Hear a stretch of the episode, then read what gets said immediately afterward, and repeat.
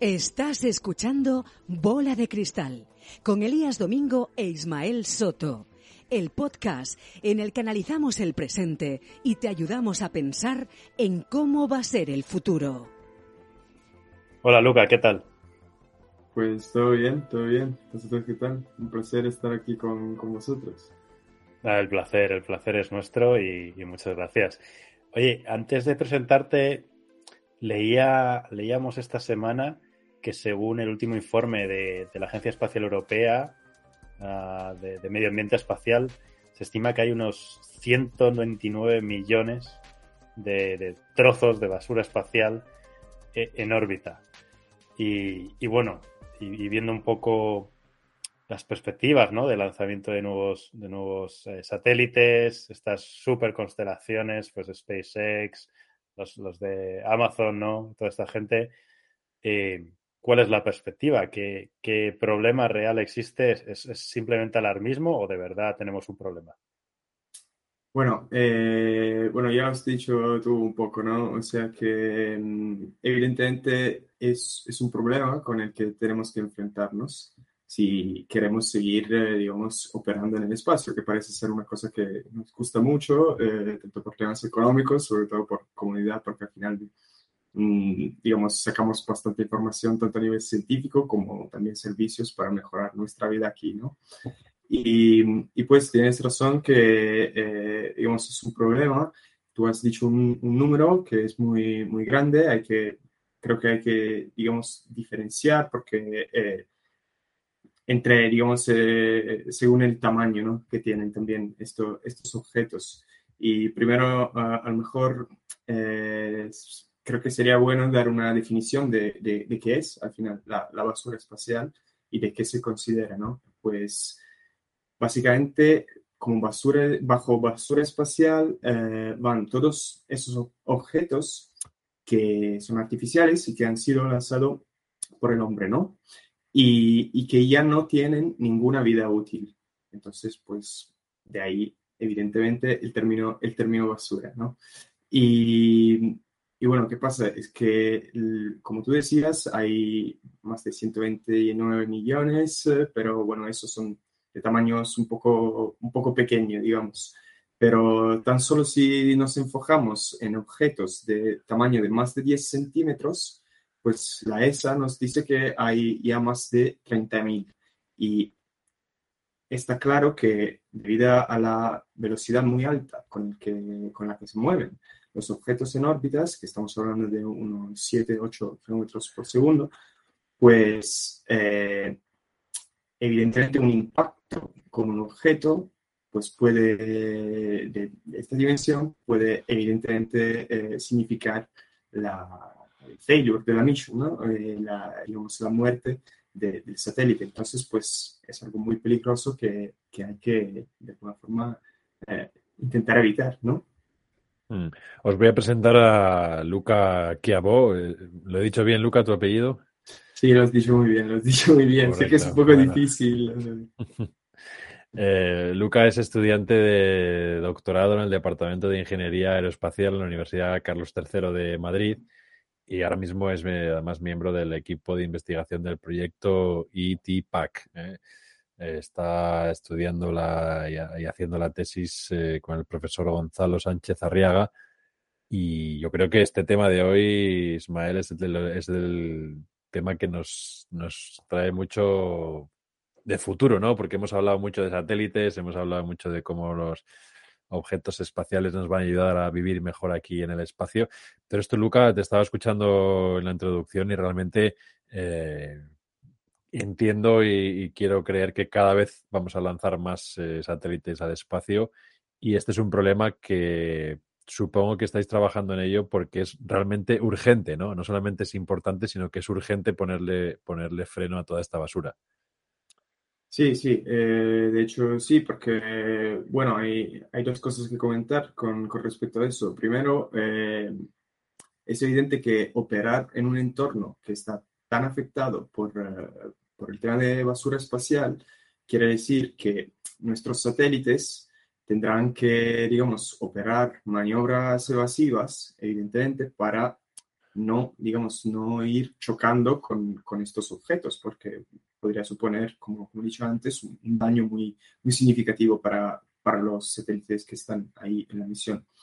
Y luego, eh, evidentemente, va a ser urgente porque, como, como decía Ismael en la introducción, eh, ya a corto plazo se va, ya se están lanzando, digamos, muchos más satélites eh, por el tema de estas mega, mega constelaciones, entonces habrá siempre mayor objetos y siempre mayor riesgo de, digamos, de, de una colisión entre, entre ellos. Y, y bueno, entonces ya de hecho, y, y, no es solamente eso, también es urgente porque, bueno, ya nos encontramos bajo la que se conoce como síndrome de Kessler, que es básicamente, mm, para decirlo de forma, digamos, mm, breve, sintética y simple, eh, el número de objetos que hay ya ahí en, en la órbita, digamos, orbitando, es ya tan alto que, digamos, aunque eh, dejáramos de lanzar satélites mañana, pues mm, hay simulaciones numéricas que nos dicen que el número de objetos eh, irá siguiendo creciendo, ¿no? ¿Por qué? Porque, bueno, porque siempre habrá siempre mayor colisiones y entonces se alimenta una suerte de efecto cascada que, bueno, que hace que, que, ya habrá un crecimiento, eh, aunque eh, dejemos de operar en el espacio mañana, que es, evidentemente, no es lo que, lo que vamos a hacer. Entonces, pues, es un problema muy, muy urgente que hay que solucionar cuanto, cuanto antes. Estás escuchando Bola de Cristal Fácil Neobank. Fácil Neobank es una cuenta gratuita y sin comisiones pensada para separar el gasto diario y pagar con el móvil. Puedes pasar dinero a tu cuenta fácil mediante transferencia SEPA o con una tarjeta de otro banco. Antes separábamos el gasto diario sacando efectivo en un cajero. Ahora te lo pasas a Fácil. Fácil con Z. Dispone de una tarjeta Visa débito virtual con la que se puede pagar cualquier cosa con el móvil, ya sea en comercios online o físicos, ya que es compatible con Apple Pay o Google Pay. Más info en facilpay.com. Fácil con Z. Bola de Cristal, con Elías Domingo e Ismael Soto. El podcast en el que analizamos el presente y te ayudamos a pensar en cómo va a ser el futuro. Hace unos meses, eh, no sé si lo habíamos llegado a comentar aquí, pero bueno, eh, Rusia destruyó un satélite con un misil y generó un montón de, impacto, ¿no? De, impacto, o sea, perdón, de, lo que en inglés diríamos de debris, ¿no? De, basura también, ¿no? Eh, aquí la duda que yo tengo, Luca, es hasta ahora todas las misiones espaciales eran únicamente, se llevaban a cabo por parte de los gobiernos, sobre todo Estados Unidos, la Unión Soviética, después Rusia. Últimamente también hemos visto muchas misiones de, la Agencia Espacial Europea, de China, de India. Eh, ¿Cómo es esta, o cómo crees tú que debe ser la colaboración o la, o la coordinación, mejor dicho, entre los entes privados, como puede ser empresas que estamos viendo, SpaceX, por ejemplo, de nuestro amigo Elon, y lo que tienen que hacer los gobiernos, porque claro, aquí hay un poco, no sé si vosotros lo tratáis o esto es un tema más más filosófico, pero ¿cómo es esa o cómo debería ser esa colaboración? Eh, bueno, eh, por supuesto, eh, digamos que se puede hacer un, paralelo, digamos, con el tema del cambio climático, si, si, queremos, ¿no? Entonces, somos conscientes que hay un problema y, somos conscientes también que para resolverlo, como es algo que nos afecta a todos, pues hay que colaborar entre, entre nosotros. Y de hecho, hay, hay varios entes que digamos, varias instituciones internacionales donde los países se, digamos, se han dado y se están dando algunas líneas que, que tienen que seguir, que tendrían que seguir, aunque no, no sean mandatorias eh, ahora, pero para, digamos, asegurar que de dejar, digamos, de, de operar en, en, un entorno sostenible, ¿no? Para, para, para el espacio. Y y pues hay, hay algo que se está moviendo en esta, en esta dirección. Lo que pasa es que eso es un poco, digamos, complicado porque aparte que hay que meter de acuerdo, poner de acuerdo un, montón de países que a lo mejor tienen todos intereses distintos. Y, y luego también hoy en día, eh, o sea, esto, digamos, enfrentarse a este, a este problema también supone un coste adicional. Entonces, es un poco, digamos, va a ser un, como un handicap que tú le vas a poner a tu industria eh, aeroespacial y nadie, o sea, de momento no hay muchos países que, que, que, que quieren hacer eh, eso y claramente los operadores privados operan bajo las leyes de, de los países. Entonces, bueno. Luca, igual que existe, Luca, perdona, igual que existe un mercado de derechos de emisiones para el CO2, ¿debería existir un mercado para la basura espacial? ¿Sería una, Eh, una solución? Y ahora hablamos de vuestro proyecto, ¿eh? que, que- que- Va- que está, bueno. que está muy bien para prevenirlo. Bueno, con- donde hay un problema, hay, bueno, los pesimistas ven un problema y los optimistas ven una ocasión, ¿no? Y pues entonces también enfrentarse a este problema puede ser una buena ocasión para desarrollar nueva tecnología y para abrir también una nueva, digamos, una nueva, un nuevo trozo de mercado, ¿no? Un nuevo, nuevo mercado, porque al final, si tú consigues eh, desarrollar una tecnología bastante barata para, por ejemplo, ser desorbitado de, de satélites y que no, digamos, para quitarlos de ahí una vez que hayan acabado su misión, pues evidentemente a lo mejor los operadores ya, ya te querrán pagar para, para tener ese, ese servicio. Y ahí Pero, es donde claro. entra vuestro proyecto, ¿no? ITPAC. Cuéntanos un poco cómo funciona. Bueno, ETPAC es un, es un proyecto que, que ha sido, digamos, financiado por el Consejo Europeo con 3 millones de euros y hace ya tres años. eh, estamos, de hecho, en, las últimas, en los últimos meses de, de ETPAC y lo que estamos intentando hacer es desarrollar el, el prototipo de un equipo de desorbitado basado en la tecnología de amarras electrodinámicas con baja función de trabajo. Y ahí lo que estamos haciendo, bueno, colaboran en ETPAC seis instituciones, la Universidad Carlos III de Madrid, que es donde yo, eh, digamos, estoy haciendo un doctorado y, y que, digamos, actúa también como coordina- coordinadora del, del proyecto. Luego hay dos empresas españolas que son Señal Aeroespacial y Advanced Thermal Devices. Hay eh, en Alemania la Universidad Técnica de Dresde y el Instituto Fraunhofer y luego hay la Universidad de, de Padua. Y, y bueno, el tema es eh, desarrollar esta nueva, esta nueva tecnología que es muy prometedora porque con respecto a, digamos, a tecnologías más convencionales, como pueden ser la propulsión química o la propulsión eléctrica, pues no supone, digamos, un uso de un, de un propulsante, ¿no? Entonces, en teoría, eh, es un, es un dispositivo totalmente pasivo que aprovecha del entorno natural en el que se mueve el satélite para, eh, digamos, eh, desorbitarlo una vez que haya, que haya acabado su, su vida útil. Eh, si queréis, os explico un poco más en detalle cómo, cómo funciona. O, bueno, sí. Sí, sí, por favor, sí. Y también me gustaría entender eh, si funciona en todas las órbitas o si es necesario en todas las órbitas, para qué órbitas sería mejor esta funcionalidad. Vale. Eh, pues empezando a, cómo funciona, bueno, eh, básicamente eh, imaginaros de tener una, una cajita, ¿vale? Y dentro tenéis un, que es una marra, básicamente. Una marra es una cinta, una cinta de, de aluminio que tiene unos, digamos, de 500 metros eh, hasta un kilómetro o dos kilómetros de, de longitud, eh, dos mm, centímetros de, de anchura y unas micras de, de- de espesor, ¿no? Y bueno, lo que ocurre es que eh, la barra va, digamos, eh, encarrillada en un carrillete, ¿no? De- dentro de tu caja. Y lo que ocurre cuando el satélite acabe su misión es que la barra se va desplegando, ¿vale? Y, y se despliega hacia, digamos, en una línea vertical hacia, hacia la Tierra, ¿no?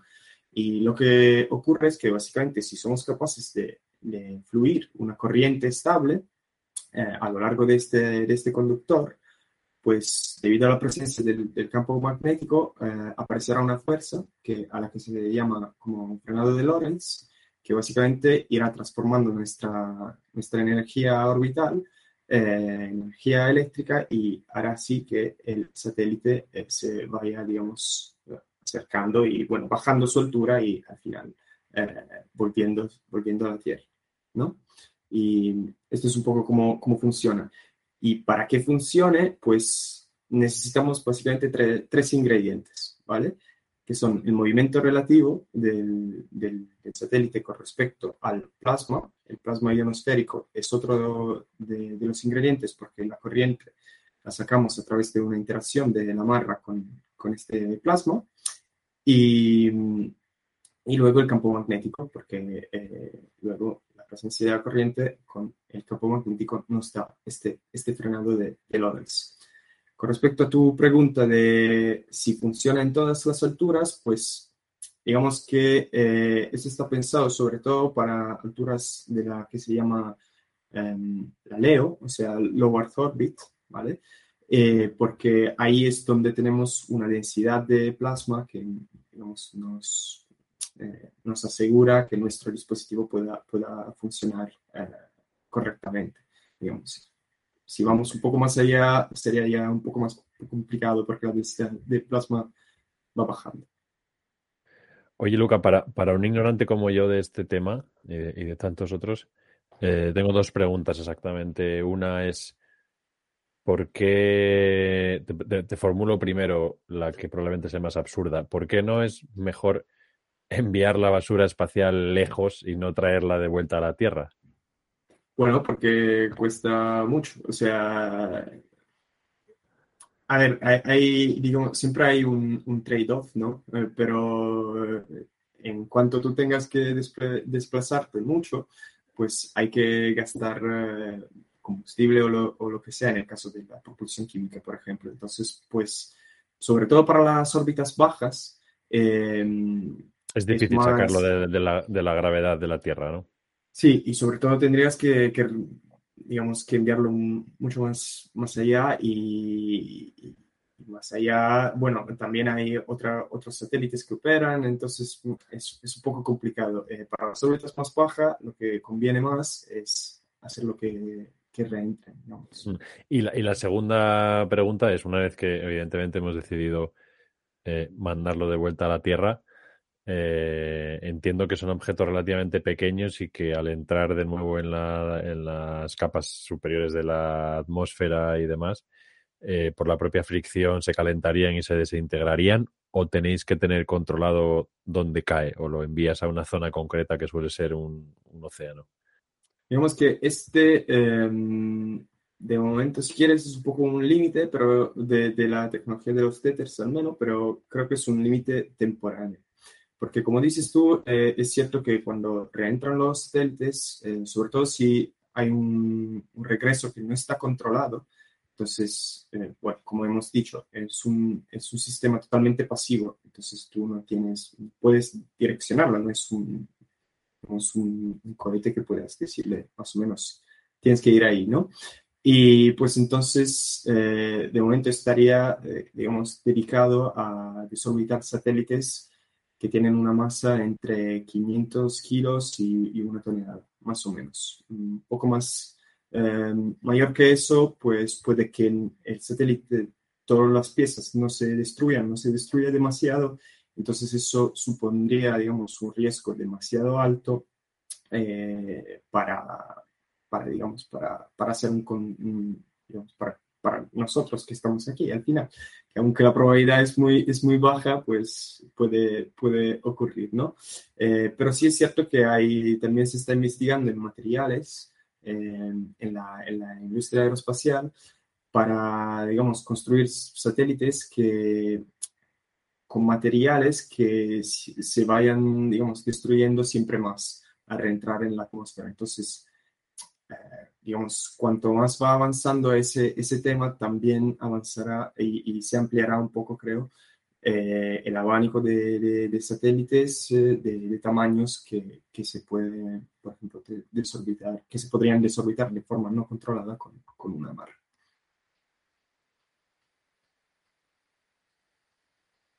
Muy interesante, muy interesante. Y, y Luca, eh, has, dicho que vuestra solución es, digamos, más apropiada para, bueno, incluso para, para, satélites que están a órbitas más bajas, estas super constelaciones, ¿no? Así que que bueno, que es una oportunidad de negocio muy buena, pero ¿y qué hacemos con todos los satélites que están geoestacionarios, geosíncronos? ¿Cuál, cuál sería un poco las soluciones que gente como tú, compañeros tuyos que estén trabajando en estos campos alternativos, eh, están viendo que se pudieran aplicar? Bueno, para los satélites que están, bueno, digamos, vamos a decir, eh, hay, digamos, esas líneas guías, ¿no? Que, de las que hablaba antes, recomendaciones internacionales, eh, individúan dos regiones protegidas, ¿vale? Una es la de la órbita Leo, que, de la que hablaba antes, entonces las bajitas, y luego hay también una, una zona alrededor de la, de la órbita geoestacionaria.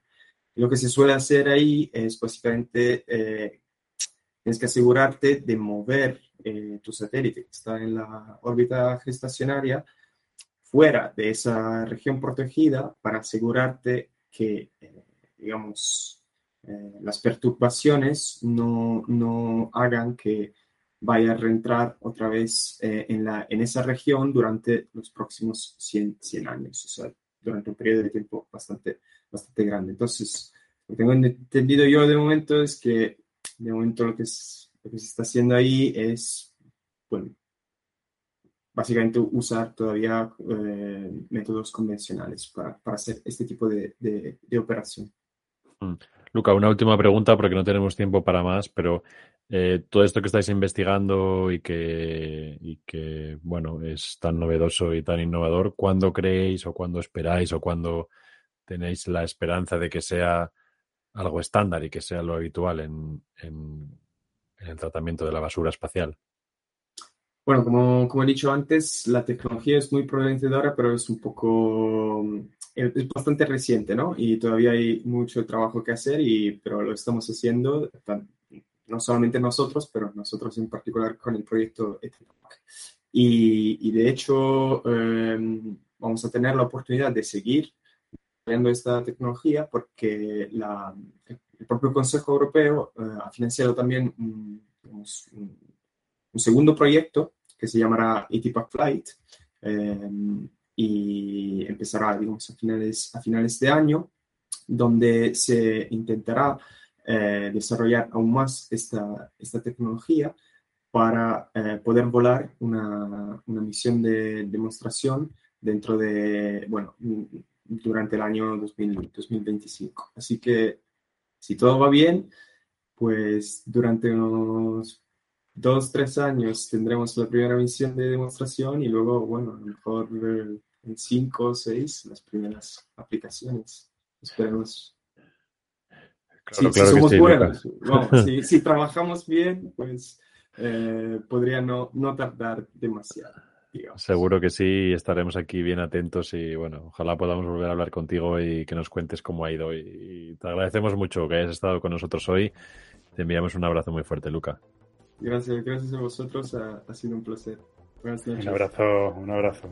Ismael, un abrazo para ti también y a nuestros oyentes, como siempre, pues gracias por estar ahí. También es aquí nos habéis eh, seguido a través de nuestro canal de YouTube. Eh, recordad que en nuestra página de LinkedIn, Bola de Cristal Podcast, podéis encontrar, bueno, toda la información sobre los proyectos en los que Lucas y su, y su equipo están inmersos y yo creo que esto del espacio siempre nos gusta mucho y daremos mucha, mucha información. Y nada más, no olvidéis que nos vemos en el futuro. Bola de Cristal, con Elías Domingo e Ismael Soto. El podcast en el que analizamos el presente y te ayudamos a pensar en cómo va a ser el futuro.